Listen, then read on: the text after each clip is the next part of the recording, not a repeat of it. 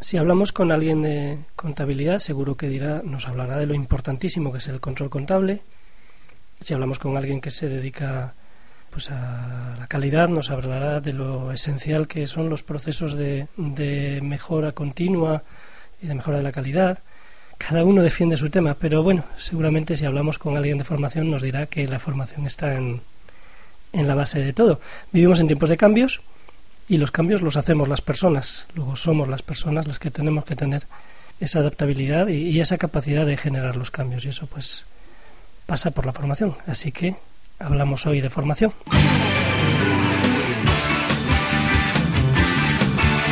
Bienvenidos a una nueva edición de Hablemos de Gestión, un podcast sobre gestión de entidades no lucrativas preparado por la Fundación Gestión y Participación Social.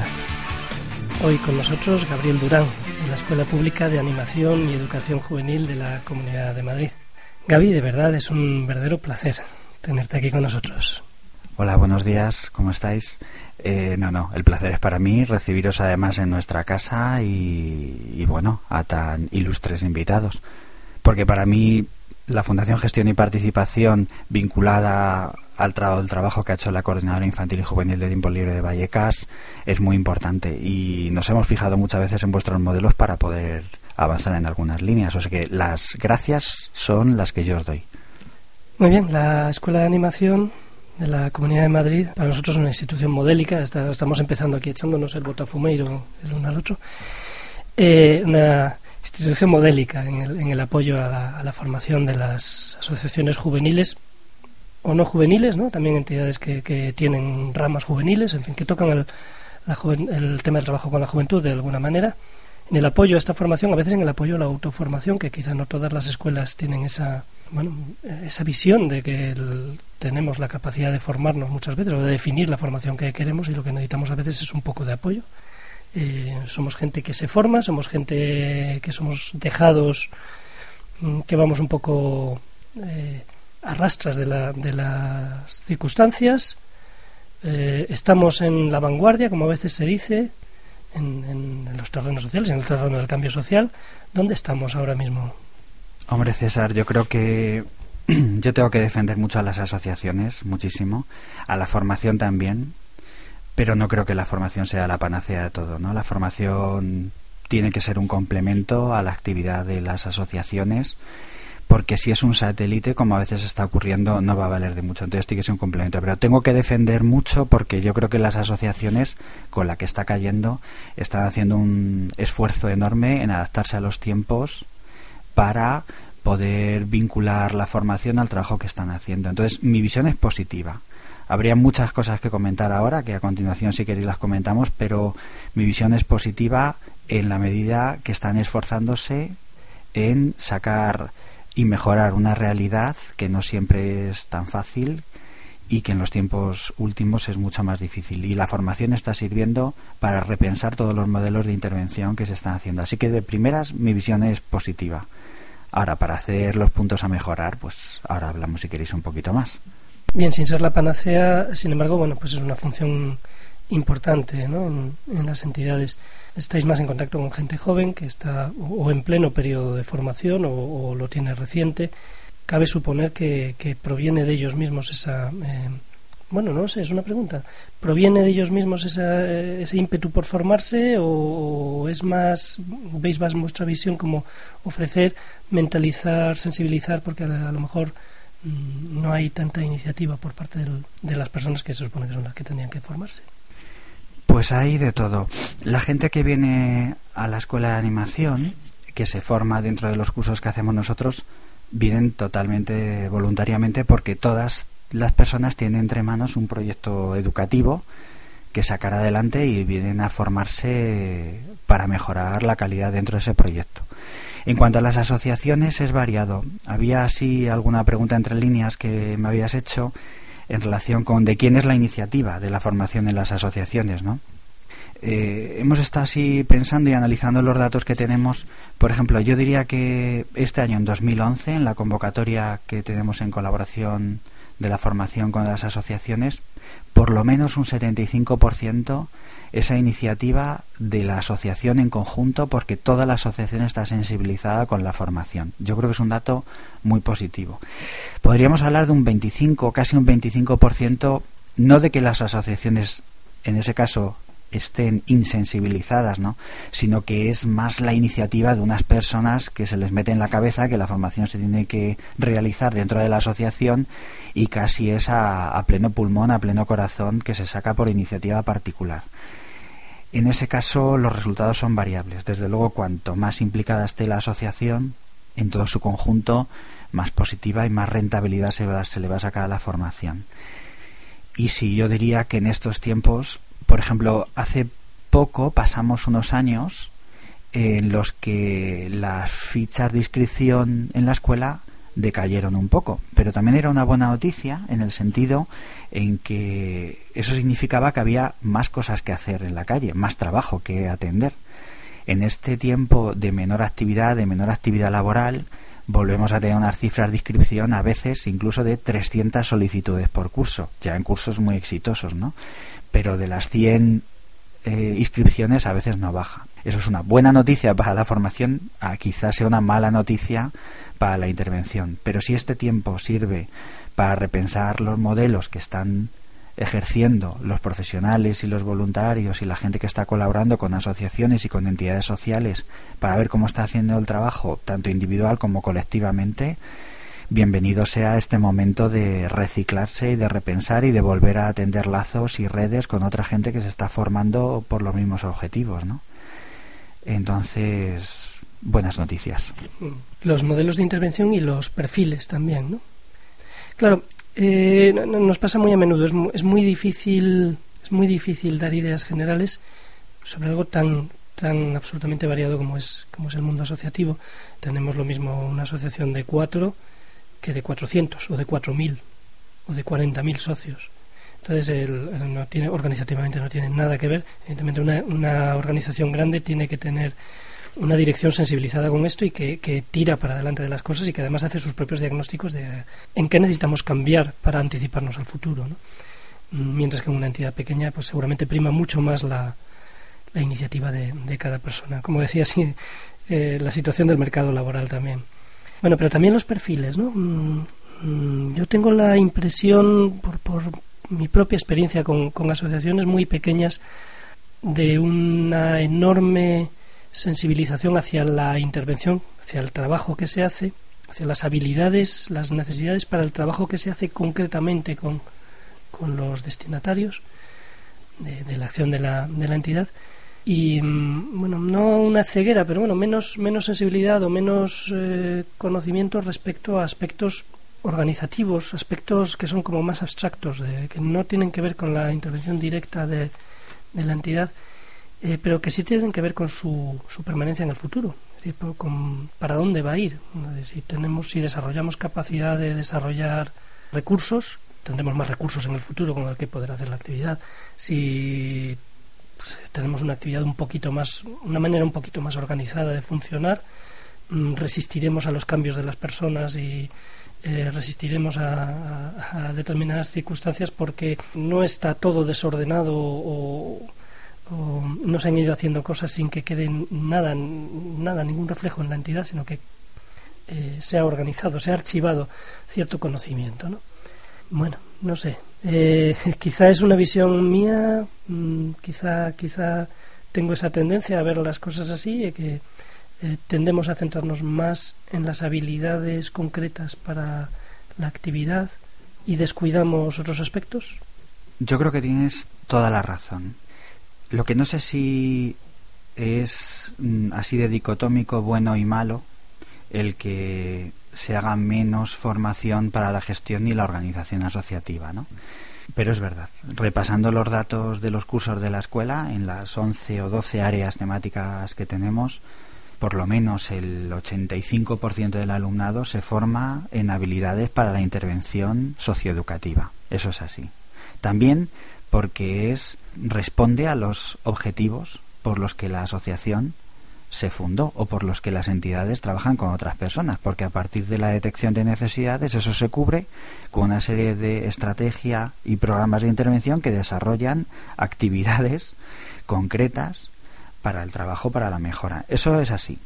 Pero es verdad que en estos tiempos que corren, yo creo que hay que es urgente y es uno de los retos que yo quería proponer repensar un poco más la organización y la gestión de las entidades. No solo por la sostenibilidad económica, que también, porque está habiendo una debacle enorme que es totalmente negativo, pero es positivo para una cosa, y es porque también va a haber una limpia importante de gente que está trabajando, diría yo, al albur a veces solo de los recursos económicos, pero la gente que se creó con una misión y unos objetivos concretos y que en este momento está pasando dificultades, yo espero y deseo que se sigan manteniendo porque sigan manteniendo el rumbo aún con menos recursos. Bueno, dicho esto, por ejemplo, tenemos la buena noticia este año de que eh, este año hemos organizado un curso sobre organización de asociaciones con mucha vinculación con el trabajo online, con el trabajo a través de una plataforma de formación, que además vosotros habéis participado, y ha habido muchísimas inscripciones y ha tenido resultados excelentes. Es decir, yo sí creo que la gente se está empezando a preocupar un poco más por la gestión y la organización, un poco más. Lo que pasa que sí que creo que hay una tarea pendiente hace años de las organizaciones de repensar el modelo de gestión porque se ha quedado yo creo que un poco obsoleto. Es decir, los dineros hay que manejarlos, la fiscalidad y la legalidad hay que manejarla, eso es así, pero últimamente yo creo que tenemos que apostar por modelos mucho más transversales, mucho más democráticos, eh, mucho más basado en el cuidado de las personas y mucho más basado en el trabajo transversal de los equipos de las asociaciones. Y eso creo que hay muchas que se han ido dando cuenta con el tiempo porque la gestión y la organización tiene, entre comillas, que humanizarse, tiene que acercarse a las personas, porque si no, las nuevas generaciones de las asociaciones no se van a subir a ella y se hace necesario totalmente. Yo creo que urgente. Y creo que está empezando a ocurrir. Es un síntoma la cantidad de inscripciones que ha habido para este curso, pero también la cantidad de llamadas que nos hacen algunos programas que ayudan a las asociaciones a gestionarse mejor. Así que poco a poco esa visión yo creo que puede ir cambiando. Ahora bien, las habilidades de intervención siguen siendo útiles para trabajar, para cubrir los objetivos por los que la asociación se creó y para ayudar a las personas destinatarias por las que la asociación trabaja, ¿no? Entonces, bueno, te doy la razón, pero creo que hay luces. Sí, me, recordabas ahora como mm, hace ya mucho tiempo que se, que se ha trabajado, al menos en, en el terreno de la acción social, se ha trabajado un poco sobre la, no la sostenibilidad económica, sino la, el ayudar al, educador a permanecer, es decir, a, aguantar o a seguir creciendo personalmente, a no quemarse en un trabajo que es eh, que a veces es, es, en fin, socava un poco la, a la propia persona que está en ello. ¿no? Estoy hablando bueno, pues, eh, con colectivos a lo mejor un poco más difíciles o, trabajos, bueno, que, hay asociaciones en las que se acaba asumiendo una cantidad de trabajo excesiva ¿no? y mm, deteriora un poco la, la, el, no tener tiempos de reflexión, el no poder tener un poco de tranquilidad y el sentir que están desbordados permanentemente. Bien, esto quizá no, no lo aplicamos a los que llevan la gestión en, en la entidad, que también a veces es eh, la persona que está la persona digo porque hay entidades donde hay uno que entiende de las facturas y, es el que está ladrándoles a los demás con que esta factura no me la has traído así o esto no se puede hacer o esto se hace de esta otra manera etcétera porque es quien entiende y los demás no entienden y también es un trabajo de alguna manera que quema. Y son trabajos duros también donde efectivamente tenemos que encontrar fórmulas para saber llevarlos de otra manera, para compartir ese, ese trabajo mejor, o sea, no sentirse solo al pie del cañón, todo esto. También es cierto que dentro del saco gestión nosotros metemos cosas que es en una visión muy amplia que podrían perfectamente entenderse como otros aspectos distintos. Metemos un poco la comunicación con la idea de que bueno es algo que se lleva dentro de la entidad que a veces es la propia dirección de la entidad la que la que lleva todo eso, pero claro la comunicación interna, la comunicación externa que al final es como funcionamos las personas. ¿no? Ahí hay mucho que cambiar, ahí hay... circunstancias nuevas con todo esto de las nuevas tecnologías y bien, yo lo meto dentro de la gestión y otros lo meterán seguramente en, en, otro apartado. Totalmente, la comunicación, el arte de hacer las reuniones, el arte de coordinar equipos de trabajo, el arte de fomentar la tan manida palabra que hablamos de participación, todo eso son aspectos que para mí están dentro de la gestión y de mirar a la gestión desde un lado mucho más humano y mucho más amable, ¿no?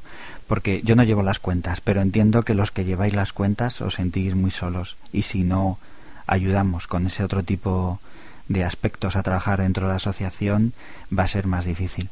Nosotros cuando, en concreto, a veces me pedías cosas prácticas, cuando hacemos una formación o asesoramos a alguna asociación en colaboración con vosotros y en colaboración con otras entidades para mejorar la gestión, pedimos que aparezcan varias personas del equipo para que la, la, difusión de la responsabilidad sea más efectiva ¿no? y para que la gente se sienta más acompañada.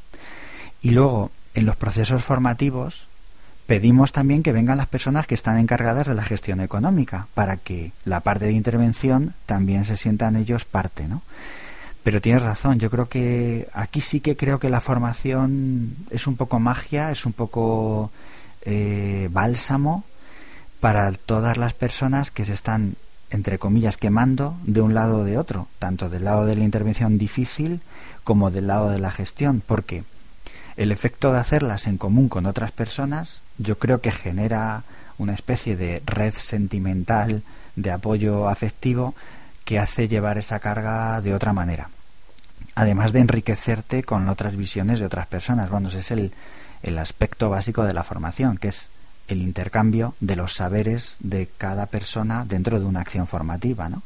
que muchas veces en otro tipo de formaciones un poco más verticales no se contempla. Bueno, pues yo creo que aquí es fundamental no solo para descargar y para hacer entre comillas terapia con las personas, que no es el objetivo de la formación, sino para crecer en todos los aspectos, crecer en la manera de ver eh, la intervención y en la manera de ver la gestión. La formación como bálsamo y la formación como visión plural y visión global de lo que es la intervención. Sí, a veces encuentras equipos directivos que, mm, digamos que han, han matado la, la posibilidad de colaboración por parte de los que venían más jóvenes por detrás, al pretender llevarlo todo, al tener la impresión de que no van a saber y como no van a saber y soy yo el que sabe, pues lo hago yo. Y efectivamente no solo desde el punto de vista de, sentirme acompañado sino también incluso de, no ser imprescindible porque es que es muy malo ser imprescindible en un momento dado también tenemos que poder poder hacer un, hueco y atender una cuestión personal y saber que la organización por detrás sabe tirar para adelante sin mí es una labor colectiva y todos deberíamos ir participando un poco en, en, todo para tener un conocimiento mejor de lo que es la entidad y, y poder tener esas sustituciones que, necesitan las entidades, sino al final eh, nos encontramos algunas asociaciones que son, bueno, eh, quizá vosotros menos por el ámbito al que os dedicáis, pero te encuentras algunas asociaciones que es que llevan ya décadas sin incorporar a nadie nuevo al, equipo más activo de la, de la asociación. Claro, yo creo que eso no puede ser. O sea, una asociación y en realidad cualquier entidad de corte social tiene que tener una regeneración continua, ¿no?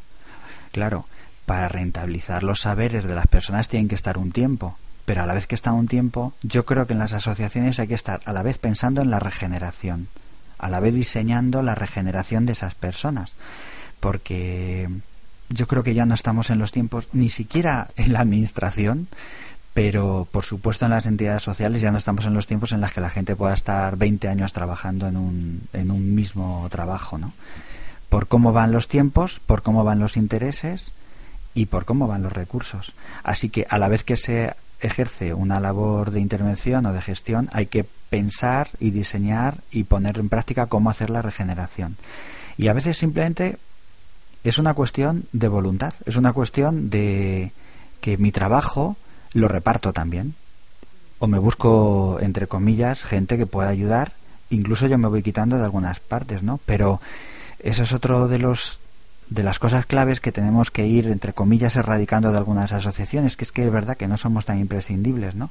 Y que hay gente, el otro día, por ejemplo, en una radio comunitaria de Madrid, pues el curso que estaban haciendo, que era de eh, er, era un curso de intervención radiofónica y además también de gestión asociativa. Bueno, todo el curso tiene una estrategia específica para que al final del curso cojan los mandos no solo del control de sonido, sino de la asociación, el grupo que, que está como alumno. Y creo que lo están consiguiendo, pero esto ha partido de la voluntad de la gente que lleva a la asociación de decir, nos vamos, pero vamos a preparar la salida.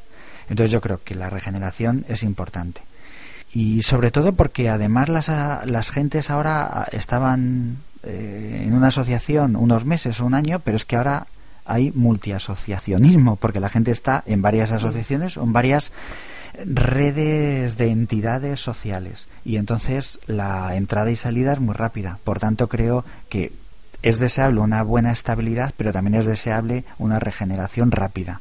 Si hablabas antes eh, de la dirección de reuniones también. Tema verdaderamente importante porque hay que ver la cantidad de tiempo que perdemos en reuniones mal preparadas, mal llevadas o que, no tienen muy claros sus objetivos, eh, no hay asumidos unos determinados parámetros de, funcionamiento que las hagan eficaces, etcétera. Y bueno, entonces ahí tiene mucha tiene mucha responsabilidad quien realiza, quien lleva, quien dirige la, la reunión y quizá algo que no solemos hacer es que ese ese papel sea rotatorio también. bueno, eso es una cosa que se aprende también haciendo. Sobre todo se aprende haciendo si nos devuelven los demás una información de cómo han visto de eficaz o de poco eficaz esa, eh, esa reunión y sin embargo pues em, bueno son aprendizajes que se pueden hacer dentro de la, de la entidad son que es algo que vosotros decía al principio también apoyáis ¿no? que, que, que la entidad desarrolle sus propios procedimientos formativos internos aparte de, de poder acudir a cursos externos y tal Bien, eh, estábamos también hablando de, de, lo que es continuar dando papel, dando cauce, dando capacidades, eh, empoderando, diríamos, el, a los jóvenes que, que se van incorporando a, la entidad. Quizá en entidades juveniles podemos encontrar también la, el aspecto opuesto, porque hay, hay un límite de edad, hay entidades que optan por em, bueno, dejar de ser entidades juveniles para continuar con lo que estaban, pero en otros casos, pues a lo mejor pierden capital humano porque pierden gente que ha estado muy involucrada en la entidad, ha aprendido mucho y quizá tiene mucho que, aportar y, sin embargo, consideran que llega llegado un momento tienen que irse o la entidad no encuentra una manera de, de encontrarles un acomodo, un papel, una posibilidad de mantener esa vinculación y de seguir aportando a la entidad.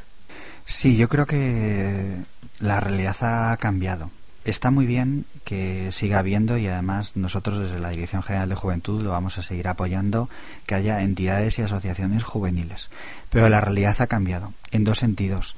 Ha cambiado en que cada vez hay más grupos informales que no tienen ninguna necesidad de asociarse o de legalizarse. Eso tiene sus pros y sus contras. Y por otro lado ha cambiado en que, igual que en las familias están todas las generaciones, igual que en la calle están todas las generaciones, hay asociaciones había y hay mucho más comunitarias. Y muchas de esas asociaciones tienen un trabajo buenísimo específico con juventud. Y en sus juntas directivas hay eh, jóvenes y otros que fueron jóvenes y ya no lo son. Y sin embargo siguen haciendo un trabajo con jóvenes excelente. Nosotros desde la propuesta que hacemos de la escuela y de la Dirección General de Juventud, eh, desde hace tres o cuatro años hemos ampliado las miras para poder acoger también a esas dos realidades, ¿no? Eh, en las convocatorias oficiales solo a la realidad de las asociaciones comunitarias que trabajan con jóvenes y en algún programa que tenemos de formación básica asociativa, que le hemos llamado Forbas en algún momento, y se sigue llamando así, a los grupos informales. Pero creo que hay que contemplarlo porque la realidad cada vez es mucho más plural y mucho más mezclada. Y además es interesante que sea así. Eso sí, igual que el hecho juvenil cuando los adolescentes pasan a ser jóvenes y necesitan tener una identidad propia y por eso también generan sus propias organizaciones y creo que es interesante creemos que esta mezcla y esta intergeneracionalidad no debe hacer perder ese hecho de la identidad del hecho juvenil. Por tanto creo que juntos pero no revueltos estaría fenomenal. Y a veces revueltos para objetivos un poco más grandes Así que yo creo que es bueno. La realidad es de más colores diferentes a la de antes, ¿no? No solo por lo juvenil, sino que además por la entrada de otras culturas en nuestra sociedad que yo creo que enriquece muchísimo. Muy bien, empezabas con una visión positiva del, en medio de, esta situación de crisis que nos lleva a todos un poquito a, a veces al pesimismo, ¿no? Una visión positiva. Eh, decías que vosotros estáis experimentando que, bueno, la gente está acudiendo más a vosotros en, en busca de formación en, unos porcentajes importantes, ¿no? Fuera de micrófono me mencionabas antes también que, bueno, que, en general también para la solicitud de subvención, que probablemente es un indicativo de que hay mucha actividad y que hay muchas ganas de, hacer actividad y, bueno, pues mm, búsqueda de recursos para ello, ¿no? Mm, quizá nos puedes mencionar un poquito sobre eso. Sí, desde 2007, en el proyecto específico de la convocatoria de formación en colaboración con asociaciones, hemos crecido casi un 253% en asociaciones que se presenten y un 400% en proyectos que se presentan. Esto es una burrada auténtica, pero tiene un poco de trampa. La trampa es que efectivamente eh, hay muchas más asociaciones con ganas de formarse, fenomenal, pero además es que hemos abierto la mano, como decía antes, para que entraran también asociaciones que no son solo estrictamente juveniles, sino que son asociaciones comunitarias que trabajan con jóvenes. Por tanto, el espectro de posibilidad de asociaciones que se presentan ha crecido. Pero creemos que ha sido una buena decisión porque creo que hemos ganado todos. Eh, las asociaciones, la escuela y este recurso público. Entonces sí, así a este nivel las cifras han crecido bastante.